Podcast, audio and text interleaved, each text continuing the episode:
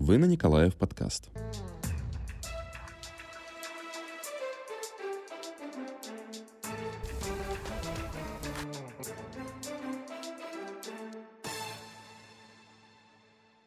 Здравствуйте! Вы на канале Николаев подкаст, где мы обсуждаем вопросы здоровья, вопросы взаимодействия человека с системой здравоохранения и отвечаем на вопросы, а как быть э, и как сделать так, чтобы не болеть. Всех беспокоит здоровье и свое, и близких, и мы сталкиваемся последние два года с ситуацией, когда в 21 веке – мы видим пандемию, которая распространяется по всему свету, и э, врачи многих стран пытаются найти выход из этого положения.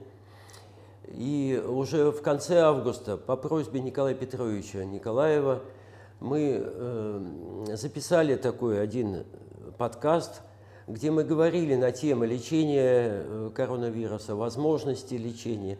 И в той передаче Э, мы затронули весьма важный вопрос. Это вопрос нашей защитной системы, иммунитета. И вот вопросы иммунитета встают э, во всей медицине, потому что любое заболевание сегодня берет начало в нарушении работы, в том или ином нарушении работы иммунной системы. И я, Соколов Алексей Николаевич, основатель и руководитель на протяжении 32 лет медицинского центра Соколова в Санкт-Петербурге. Э, э, благодарю всех э, зрителей и слушателей, которые посмотрели августовскую передачу и просили дальше продолжить обсуждение этих тем. И сегодня в этом ракурсе мы позвали сюда доктора медицинских наук, профессора, человека с огромной научной, э, так сказать, пакетом работ. У него больше ста научных работ, у него пять монографий, у него 12 методических разработок для различных ситуаций во врачебной практике – и э, огромный э, просто стаж работы. Он был основателем и андрологической службы в Санкт-Петербурге в свое время, детской, и андрологического института, Северо-Западного института андрологии. К сожалению, сегодня всего этого уже не существует по ряду причин э, финансового и организационного характера. Но проблемы здоровья и мужского, и э, детского, они остаются – Поэтому вот в рамках наших бесед э, я бы попросил Владимира Ефимовича э, рассказать нам, что такое андрология, как, какие проблемы могут возникать э, в здоровье у мужчин, у детей мужского как бы, пола, да, и к чему они приводят. У вас огромный опыт, вы посмотрели огромное количество детей – Э, и в 90-е годы это исчисляется, наверное, сотнями тысяч э, детей. Это все проанализировано, это все видно в научных работах Владимира Ефимовича. Вот, кстати, одна из научных работ, вот она прямо здесь на столе. Ее можно э, найти и в интернете, и купить, наверное, в виде книги. Будьте любезны, Владимир Ефимович. Ну, на самом деле и на сегодняшний день э, врач-андролог у многих вызывает, ну, скажем, удивление. То есть, кто такой андролог? Можете сказать? В основном даже взрослые мужчины сказать не, не могут. могут. Значит, андролог от греческого слова андрос – мужчина, значит, получается мужской врач. Конкретный мужской врач для мужчины, как гинеколог для женщины. Для женщины. Поэтому здесь вопросов нет. Но сразу же одна, один нюанс, поскольку сегодняшний мужской андролог из, скажем, комплекта докторов, которые должны принадлежать мужчине, убран. Главный доктор мужской, его сейчас не существует. Существует уролог. Но уролог – это специалист помочь выделительной системе. А вот что касается вопросов репродуктивных качеств, что касается вопросов сексуальных проблем, это андролог. И об этом мало кто знает. Поэтому э, не мудрено, что большое количество мужчин приходит к урологу, но, э, скажем, отдача может быть не той, потому что все-таки э, доктор-уролог, он занимается немножко другим направлением. И поэтому, когда убрали андролога, то образовалась такая ниша, которую хотелось бы все-таки каким-то образом заполнить. да, чем-то вот давайте заполнить. попробуем сегодня и заполнить. Значит, я понимаю, что уролог, он э, специалист по почкам, мочевому пузырю, системе выведения, так сказать, э, жидкости из организма и, и так далее. А андролог – это специалист по э, э, сексуальным возможностям мужчины, да? Репродуктивному. Репродуктивному здоровью, то есть возможности иметь детей, здоровых в том числе. И какие проблемы, в это, вот вы сталкиваетесь в практике, с какими проблемами, которые мешают иметь здоровых детей? Ну, понимаете, смотря на чем, от чего плыть. Если разговор идет в принципе о том, что сегодня у нас существует огромное количество бесплодных браков и практически нет здоровых детей по разным причинам, да, то тогда следует обратиться к главному, то есть к детству. Потому что все ноги растут именно с детства, и по этим причинам. И мы в свое время действительно, понимая, что что-то непонятное происходит со взрослыми, откуда это? Оказалось, что причины, в общем-то, все из детского возраста. И вот тогда мы начали, по сути дела, с детей. Мы начали смотреть детей. Мы их посмотрели огромное количество. Мы посмотрели 6 районов в Санкт-Петербурге, полностью все школы в 90-х годах. Мы посмотрели северо-запад, и там 350-400 тысяч мы посмотрели. И мы сегодня имеем право открыть рот, скажем так, в этом направлении и э, обсуждать эту проблему, потому что такой статистики сегодня в России больше ни у кого нет. Хорошо, так что говорит нам Так вот, статистика? статистика говорит о следующем, что неприятности, по сути дела, могут формироваться просто сразу после рождения. Поэтому это необходимо Э, разговаривать на эту тему не когда там мужчина зрелый приходит, а просто со дня рождения. Ребенок родился, и акушер должен сразу сказать, яички в мошонке, оба, да, и больше никакой патологии там не видно. Родился мальчик. Если на этом уровне идет какой-то сбой, одно яичко или оно там не опустилось, то все равно уже из роддома такой ребенок должен прямым ходом после рождения направляться на консультацию к андрологу. Да. Ну, Это первое, что должно произойти. В дальнейшем нет проблематики, с какого возраста начинать. Сегодня, слава богу, а, получается так, что мы сегодня уже и в детских э, учреждениях, и ясли, и, скажем, детские сады, и школы, все взято под контроль. И сегодня, по сути дела, а, происходят э, конкретные профилактические осмотры э, таких детей. И выявляется, конечно, достаточное количество патологий, которые при рождении ребенка еще могут в разном возрасте проявления разной патологии. Ну, Владимир Ефимович, ну скажите, какая патология может быть обнаружена в школьном возрасте? Ну, в школьном возрасте, смотря тоже какой возраст. Если это возраст, который начинается после 10 лет, то это основной момент, который приводит потом к репродуктивным нарушениям, это варикоцелия. Это расширение вен семенного канатика. Поскольку вены это сосуды, которые должны уносить отработанную кровь, а артерии должны питать. Так вот, если эти вены начинают видоизменяться, они плохо уносят эту венозную кровь от яичка, возникает аутоинтоксикация, яичко начинает страдать, уменьшаться в размерах, репродуктивная функция падает. То есть получается, что возникает аутоиммунный процесс. Совершенно верно. То это... есть связанный в том числе и с иммунной системой. Ну, вполне вероятно, что это именно так. Но во всяком случае, э, когда это наблюдают и создают условия для чего? Потому что такую патологию лечат на сегодняшний день только оперативно.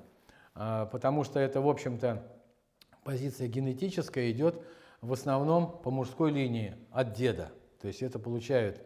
И вообще это место, это папино место. 98% всех неприятностей андрологических это идет из поколения в поколение. По линии отцовской? А, да, больше по линии отцовской, да. Понятно. И э, э, поскольку это связано с э, аутоиммунным процессом и с реакцией иммунной системы на такую патологию, то, наверное, имеет смысл, может быть, молодых будущих отцов, которые еще вступают в брак, имея в виду организацию нормальной семьи и рождение детей, наверное, обследоваться таким отцам? Ну, обследоваться будущим. отцам будущим, э, скажем, обычно обследуются, надо подготавливать их к этому моменту. Обследование это оно должно вытекать из той позиции, которая есть из клинической позиции. Если она существует, какая-то клиника с вопросом, то тогда да, обследование. А так есть каноны определенные, которые должен пройти каждый мужчина, в том числе спермограмму. В 18 лет, на мой взгляд, каждый мужчина должен сдать спермограмму и определиться, он репродуктивен или нет. Если он репродуктивен, это один вопрос. Если есть какие-то позиции нарушения на данном этапе, то тогда лучший друг андролог. Замечательно. Но учитывая, что все-таки какая-то часть проблем возникает, связанная с иммунной системой, на мой взгляд, наверное, неплохо не было бы, чтобы будущие отцы вступая в брак, планируя семью, сдали и анализ, который показывает, а что в иммунной системе происходит. Ну, вы знаете, э, вот mm. эту позицию я в принципе поддерживаю, но я mm. бы сказал так, если в этом необходимость э, существует, и вы считаете, что это именно так, то тогда, при нормальном раскладе, я имею в виду, тогда да, прежде всего не обследовать надо, а нужно создать условия для консультации иммунолога. Вот если Согласен. это включить э, так сказать, в, в нашу андрологическую систему консультации иммунолога, который сам будет решать, в каком плане и что нужно, какую позицию осуществить, тут я согласен. Да, ну вот на мой взгляд совершенно необходимо иммунологическое участие врачебное, да, э, ну, резонно. вот э, в судьбе будущих семей, будем так говорить. Потому что на сегодня, вот как и иммунологи говорят, и как наш опыт говорит, что большинство детей, имеющих патологию не только андрологическую, но и всякую другую, они э, в той или иной степени э, все имеют вторичную иммунную недостаточность, которая порождена, в свою очередь, тоже причинами инфицированности вирусом, хламидиями, микоплазмами. И эти вирусы могут передаваться внутриутробно, поэтому ребенок, рождаясь, уже имеет это обременение – и дальше уже дело случая, как это обременение поведет себя. Может... Нет, я все понимаю, ну, просто при андрологическом раскладе, безусловно, но мне кажется, все эти позиции должен сопровождать иммунолог, потому что да. андролог это он не сможет Хорошо. таким образом. Тогда вернемся к, другая. к вашей андрологической ситуации. Значит, вот э, про варикоцели вы рассказали. Какие еще могут быть нарушения, которые приводят к бесплодию? Ну, в основном нарушение врожденного порядка. Это что у нас является э, самым главным органом репродуктивным? Это яичко.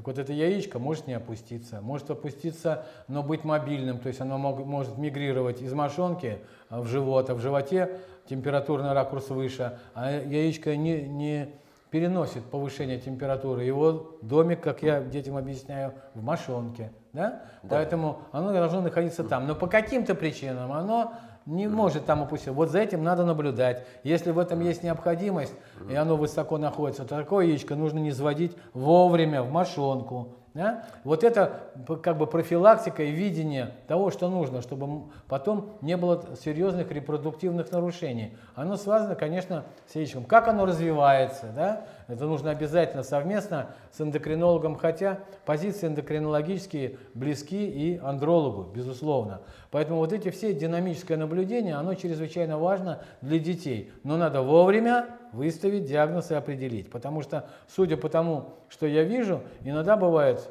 что приходит мама, она даже не в курсе, или там папа, они даже не в курсе, что яичка в мошонке-то нет. Начинаешь спрашивать, вам об этом кто-нибудь говорил? А получается, что вроде как никто не сказал. Но это хорошо определили сегодня, поскольку профилактические осмотры в поликлинической зоне. А если раньше этого никто не сказал, значит мужчина с этим же вопросом придет в 30 лет. Начнут и выяснять, почему у него нет детей. Да. да. Почему там нет детей и так далее. Это то, что касается конкретики. Теперь то, что касается вопросов, э, которые очень часто возникают у родителей с учетом э, малыша, который не может объяснить, что правильно, что неправильно. Это вопросы, связанные э, с крайней плотью. Раньше считалось, что обязательно головка при рождении должна выходить, и тогда это норма. Нет, это не норма. Сегодня даже где-то норма – это физиологический фимоз. То есть закрытая головка определенное время, э, которая, соответственно, постепенно должна открыть дорогу Э, эта крайняя плоть должна открыть дорогу, дорогу головке. Но для этого не просто нужно сидеть и созерцать. Нужно э, помогать такому малышу. А помощь следующая. Как только мальчик начинает осознанно стоя мочиться, папа, подчеркиваю, должен научить его при мочеиспускании выводить головку. Постепенно, постепенно, но он должен это сделать. Владимир так или иначе. Но сегодня же огромное количество семей, к сожалению, не имеет папы. Да. Тогда, ну, что это, делать это, в этой ситуации? тогда этот аспект, пока ребенок маленький, принимает на себя мама, но так или иначе она должна, либо кто-то из мужчин в доме, дед там или никто, но это уже на этом уровне это особенное значение не имеет. Важно, чтобы ребенок научился этой схеме. Он должен научиться выводить. Дальше вступает в силу уже профессиональный вариант. Нет, мужчины в доме, пожалуйста, сегодня у нас поликлинические дела, андролог в поликлиниках принимает, и он должен Э, обязательно с этим ребенком вступать в контакт и объяснять ему, когда он будет постарше, что ему для этого нужно делать. И тогда есть, он получает профессиональную, скажем так, подготовку в то этом есть, плане. Если мужчины нет, нужно вовремя обратиться в андрологическую да, службу, да, то есть к детскому верно. андрологу, совершенно который, верно. к счастью, до сих пор пока есть. Да, и до 24 года официально продлили и этот до 24 года детский андролог существует. Да. Э, значит, или функцию детского андролога выполняет другой врач, который связан с детской урологией. Да, или, или с урологией, совершенно верно. Да. Вот. И этот врач правильно и грамотно объяснит. Хорошо. Э, дальше какие проблемы? Ну а дальше, дальше следующий возникают? вариант. Если mm. дело все в том, что у, у ребят, у мальчиков в 10 лет начинается эрекция. И вот до этого уровня, до этого возраста нужно обязательно успеть сделать то, о чем я говорил. То есть, если там дальше в 10 лет начинается эректильная фаза, и головка не может выйти, вот тут уже начинаются серьезные проблемы, а, связанные с тем, что головка может выскочить, и она может просто ущемиться. Это уже ургентный вариант, требующий экстренной госпитализации и так далее. Экстренной хирургии. Да, но дело все в том, что вот я могу только просто что сказать, что сегодня мы огромное количество мальчиков видели, я классифицировал такую вещь, как тугоподвижный участок крайней плоти. И я это вижу, это профилактический вариант, который требует э, циркумцизии, то есть требует обрезания, потому что если после 10 лет начинаются вот эти позиции, то нужно объяснить и родителям, и мальчику, почему можно это сделать. Потому что сегодня беспрепятственно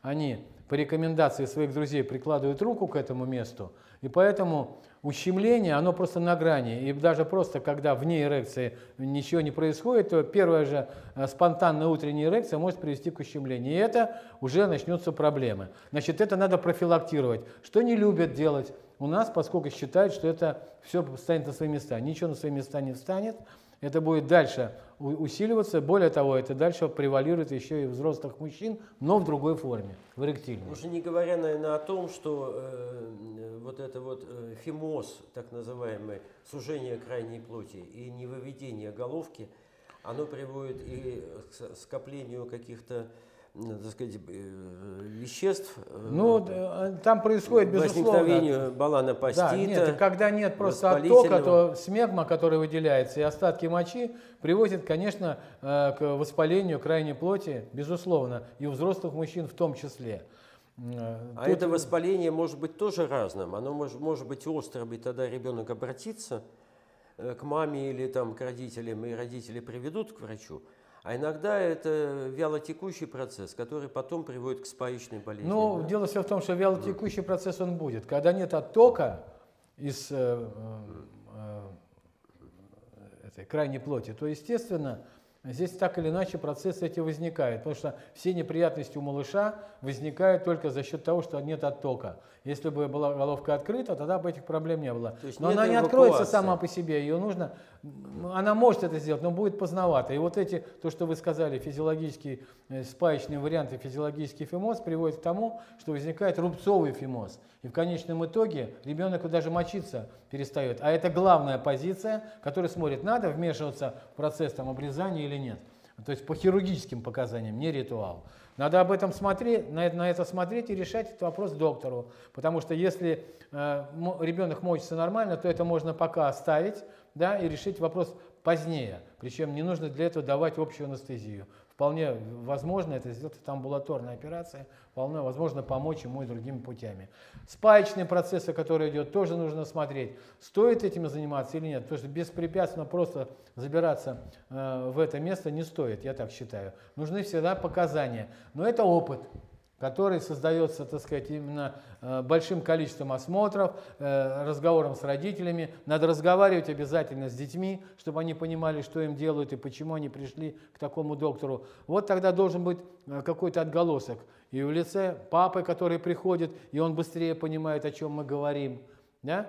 Он сам, получая ликбез, начинает, так сказать... Из опыта вашей работы в нашем учреждении... Только так можно э, разговаривать, только Я так понимаю, можно добиться. что вы же часто очень используете такие профилактические меры, не допуская до циркумцизии, до удаления крайней плоти. Безусловно. То есть вот эта да. вот позиция, когда выводится головка, правильно, при, перед мочеиспусканием, это должен делать каждый мужчина, в том числе ребенок должен научиться. Это гигиенические навыки, которые должны быть привиты каждому ребенку. Но, тем Все. не менее, если это не получается у э, окружающих мужчин, то все равно надо прийти к врачу и хотя бы как бы понять, да. как это надо а делать. А чтобы понять, надо так объяснить, надо чтобы делать. они поняли. Потому что да. если это объясняет так, что человек выходит и не понимает, зачем он сюда пришел, то есть такая позиция, которой можно о чем угодно говорить, только не о конкретике. А вот это конкретные вещи. Родителям нужно это вещать. И тогда дальше будет уже проще. С общей медицинской точки зрения, тут очень важно еще понимать, что вот э, ребенка,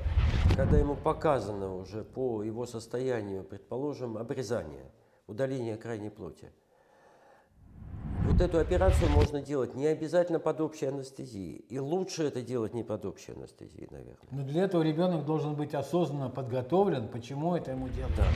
Это папа должен подготовить, на мой взгляд, четко совершенно. И позиции того, это уже более взрослым, э, на более взрослом уровне, а не как делать ритуал, когда ребенку, да еще под местной анестезией, не понимающему ничего, делают обрезание. Потом это сказывается у взрослых мужчин на психогенный фон начинает создавать проблемы другого порядка, эректильного порядка. А здесь нужно просто подготавливать. Но если в этом есть экстренные показания, то тут, конечно, уже не о чем говорить. Тут надо ну, это решает все равно Это врач. есть хирургические показания, еще раз повторяю, есть ритуал, который не смотрит ни на что, и есть подготовка, которую необходимо проводить. Но больше с папами, чтобы они понимали, как надо наблюдать с таким малышом, что нужно сделать и когда можно обратиться для того, чтобы помочь ему действительно в чем-то. Вот и Хорошо, все. Владимир Ильич, получается, что вот на этапе э, детского возраста дружить с андрологом совершенно в обязательном порядке. Да, и не только детского возраста. Всем мальчикам. Да, но еще и после 10 лет, э, когда начинает он формироваться как настоящий мужчина, надо объяснить папе, э, своему ребенку, почему не стоит прикладывать руку к этому органу, и почему, не запрещая, а объясняя только эти пикантные, так сказать, подробности – Потому что если он не объяснит, да, если объяснит... он не объяснит, да, объяснит хирург уже. Да, или э, или потом Вася. Да, да. Ну, Васька это раньше он объясняет. Из двора. Да. Вот да. и все. Поэтому здесь, конечно, это крайне необходимо э, для того, чтобы ребенок, э, так сказать, правильно воспитывался в этом плане. Ну а уж 18 лет для того, чтобы понимать, что больше особенных проблем не будет. Хотя профилактические осмотры, они должны у каждого мужчины быть раз в год, у взрослого. Это обязательно, как у женщины, э, которая приходит раз в год к гинекологу. Это спермограмма, которую нужно я считаю, 18 лет ее нужно провести, и тогда уже есть причины для того, чтобы э, наблюдаться или нет. То есть по спермограмме можно определить, репродуктивен человек, все, тут проблем нет. И не нужно каждый год эту спермограмму брать. Особенно я бы обратил внимание на послеоперированных э, ребят после варикоцеля, да, потому что тут главная позиция хорошо или плохо, так сказать, уровень проведенной операции и как это помогло, это наличие спермограммы. Если она нормальная, значит все удачно и сделано это не просто, а совершенно по показаниям и правильным. Владимир Ефимович, ну ведь э, вот помимо спермограммы, Яичко, э, как главный орган мужчины, репродуктивный орган, он еще и эндокринный орган. Он вырабатывает большое количество тестостерона, который ведет и э, к качеству сексуальной жизни, да? Ну, безусловно. Поэтому дело все в том, что, э, скажем так, до 14 лет позиция яичка, она почти равна нулю. Хотя она тоже существует и так далее, но мы на нее столько внимания не обращаем. А вот уже 14 годам мы уже смотрим, потому что уже идет нарушение скажем, задержка полового развития. Вот это не пропустить очень важно, на каком уровне обратить на это внимание. Но для каждого возраста размер яичка есть определенный, и для этого есть определенные схемы. И вот э, андролог должен сказать, что вы знаете, вот для этого возраста э, яичко маловато, потому что если это, э, к этому подойдут 14 лет, то можно будет уже поздно будет пить боржоми. В принципе, все это с точки зрения андрологии может быть каким-то образом Э, поддержано, подправлено. Безусловно, тут нужно именно помощь нормальные профилактические оказана. осмотры в каждый год надо смотреть. И То что сегодня, здесь... слава богу, и происходит, потому что у нас благодаря и нашей позиции э, в определенное время сейчас введены не мы бегаем там по школам, а сейчас введены конкретные осмотры профилактические всех детей. По сути дела, с садика. И вот это помогает нам как бы выйти на определенный уровень и уже не дать возможности Э, потом страдать взрослым мужчинам. Но и тут промашки идут, и они в основном завязаны на то, что до 10-летнего возраста можно с родителями разговаривать, и мы говорим о той патологии, которая может создаваться, прецедент для этого, и как себя вести э, в разных позициях. Но где-то после 12-13 лет все эти осмотры происходят без родителей. Папы работают, им некогда, мамы, на маму уже не допускают до этого места. Поэтому происходит следующее, все, что мы говорим э, подросткам, оно все тает. Но мы пишем диагноз, мы отправляем это в школу, где там это, соответственно, могут похоронить, потому что не вызывают родителей. Мы этого сделать не можем, у нас работа такая. А вот через педагогов можно, конечно, вещать и на родительских собраниях и говорить, что у вашего мальчика там, ну, соответственно... Есть проблемы. Есть проблемы, надо прийти к андрологу. Этого не существует. И приходя э, ко мне в 17 лет, я уже вижу там Проблема, которая, более того, он сейчас выйдет в общую, так сказать, э, во взрослую сеть, и там уже особенно этим никто заниматься не будет. А они уже сегодня, извините, это мальчики не 80-х и 60-х годов. Это совсем другое поколение, которое требует определенного разговора с ними, э, определенных позиций, и они должны чувствовать, что если папа говорит, то папа авторитетный человек, а если папа не авторитетный, то лучше помолчать папе. Тогда нужно Владимир приходить вдвоем к андрологу. Вот тогда будет совсем Тогда давайте история. дальше пойдем. Вот этот возникает период полового созревания. Уже, как бы, так сказать, э, даже, может быть, половой жизни начало. Оно сегодня возникает рано, начало половой жизни. И дальше появляются инфекции. К сожалению, опять же, связанные с тем, что нету достаточных гигиенических таких вот знаний да, у людей. Да, здесь, конечно, безусловно, вся эта история, вы правильно это все э, сказали, но дело все в том, что сегодня я уже сказал, что наши подростки, они немножко по-другому все это э, видят. И, конечно, э, сегодня достаточно ранние э, проблемы у них э, с контактами, я не могу сказать, что это половая жизнь. Это не половая жизнь, это просто какие-то разрозненные половые контакты, э, к которым они не подготовлены. И тут могут быть срывы психогенного порядка, тут может а, получить э, достаточный комплекс соответствующей инфекции, которые они дальше понесут, не зная, что за этим происходит, потому что их не подготавливают. А вот подготовка это к такой вот, скажем, к половой жизни, она должна производиться в школах, специалистами в беседах с ребятами и объясняя им, они когда они уже выходят на уровень эректильной функции, и он уже там что-то начинает делать и получает по полной программе свой продукт, и потом, не понимая, что происходит, еще 20 лет держится, а потом у него идет нарушение репродуктивной функции. Вот о чем разговор. Поэтому это надо делать в школах, это надо обязательно об этом говорить, но надо говорить об этом специалистам, чтобы ребята понимали, с каждым возрастом здесь необходим свой подход. Потому что если разговаривать так с семиклассником и с одиннадцатиклассником, тут разные вещи. Хотя и в седьмом классе, то, что мы делали, собственно, они тоже, по сути дела, воспринимают это. Они ерничают вначале, а потом каждый опускается в свой орган. И тогда они совершенно по-другому уже это воспринимают. Хорошо, Они Владимир уже это понимают, о чем идет давайте разговор. Давайте мы тогда поговорим. А вот эти инфекции, которые при разрозненных э, контактах возникают, переносятся друг от друга, да? Э, к чему они ведут? Вот они, к сожалению, перевели уже к тому, что у нас по сути нет, э, по сути нет здоровых детей. Потому что, первое, родители, когда хотят получить ребенка, они должны всесторонне обследоваться по разным причинам, и в том числе то, что вот вы говорили в, в иммунном плане и так далее. Это очень ответственный момент рождения ребенка.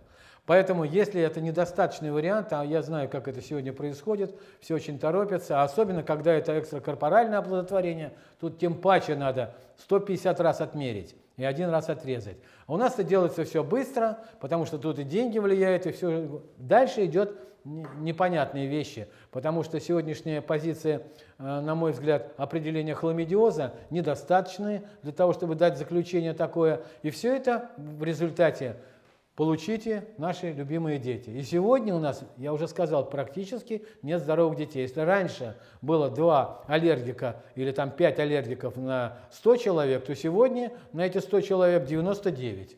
Вот в чем дело. И это, соответственно, уже начинается совершенно другая позиция. Более того, сегодня мы рассматриваем э, позицию хламидиоза у новорожденных. Уже вышло несколько монографий, говорящих о том, что новорожденные и дети, учение у детей определяется хламидиоз.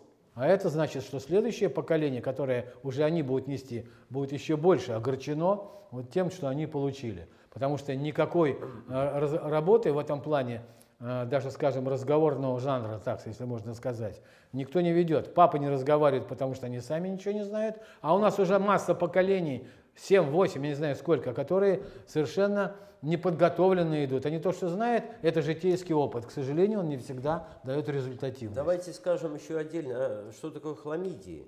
Хламидии – это некие микроорганизмы, э, которые находятся по размерам между вирусным, э, так сказать, размером очень мелким и бактерией очень большой. Да? Э, хламидия среднего размера. Но еще у нее есть особенность, что она пол своей э, жизни живет вне клеточно, а пол жизни внутри клеток. И вот когда вне клеточно она живет, ее можно определить методом ПЦР, которым мы сегодня активно пользуемся в медицине, да? А когда она живет внутриклеточно, очень часто ее нельзя определить таким образом. Но есть другие методы, которые позволяют. И тут надо комплексно это все. К, к сожалению, ПЦР, это как раз диагностика, мало показывает наличие хламидии. Здесь да. надо совершенно другое, то, чем мы, по сути дела, и занимались многие годы э, с профессором Ищуком. Потому что, к сожалению, сегодня даже взятые отдельно э, люди, имеющие э, хламидиоз, ПЦР-диагностикой не определяются. Да. И дальше но, это все Но при этом, если взять у них кровь на антитела к хламидиям, то их можно найти. ПЦР показывает, хламидии нет, а антитела есть. Но эти антитела э, в, в крови к хламидиям, это не потому, что иммунитет к хламидиям возник, потому что у многих есть заблуждение, что э, если есть антитела, значит это иммунитет. Во-первых, антитела разные бывают. Они бывают и М, и G. И если много G, то это значит носительство. Если через полгода их такое же количество или большее даже, то это значит носительство хламидий. Я правильно говорю, да. Владимир Ефимович? И вот с этим что делать? Вот вы, когда к вам приходит такой ребенок или мужчина уже, жалуясь на бесплодность, ну, вы знаете что, я хочу Вы же сказать... обследуете на эту тему? Ну, мы обследуем, но не так, как хотелось бы, честно говоря. Вот вы абсолютно верно все говорите, но у нас иногда возможности нет. А потом сегодня все эти позиции, они платные, достаточно дорогие, поэтому некоторые родители считают, что они обойдутся малой кровью. Хотя, в принципе, результат э, остается сомнительный. Такой, сомнительный, да. Но я хочу сказать, у детей э, мы сейчас не... Вот сейчас начали, когда пошли уже, коронавирус начал хватать уже детей, начали уже как-то к этому более серьезно относиться. У нас все идет как в России, пока гром не грянет. Поэтому дело все в том, что надо просто смотреть.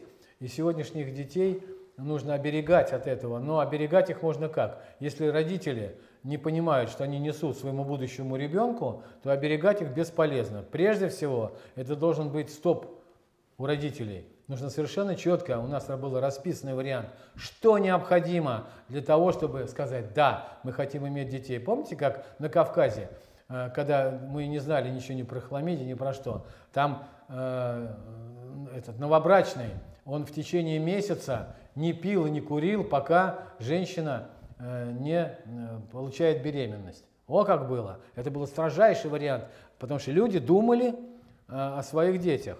Де, женщина девственница, понятное дело, мужчина, там такого ничего этого не было, как правило, да, но э, на юге, и тем более там в аулах. Но это, был, это была позиция правильная, правильная, а сегодня об этом никто не думает. И вот мы видим детей, кто с легочными делами, с какими, они без конца болеют, у них без конца какие-то катары, у них э, лор не успевает, у них там очереди, то ухо, то там еще что-то, понимаете? Это без конца носители инфекции. А конкретики для того, чтобы от этого избавиться, нет, никто этим не занимается. Я здесь с вами согласен. Вот к чему нужно, Здесь собственно, подходить-то. Но очень мало специалистов в области иммунологии. Ну, цел- да, но и здесь целенаправленные вещи все это идут. носительство, оно приводит к вторичной иммунной недостаточности. Да.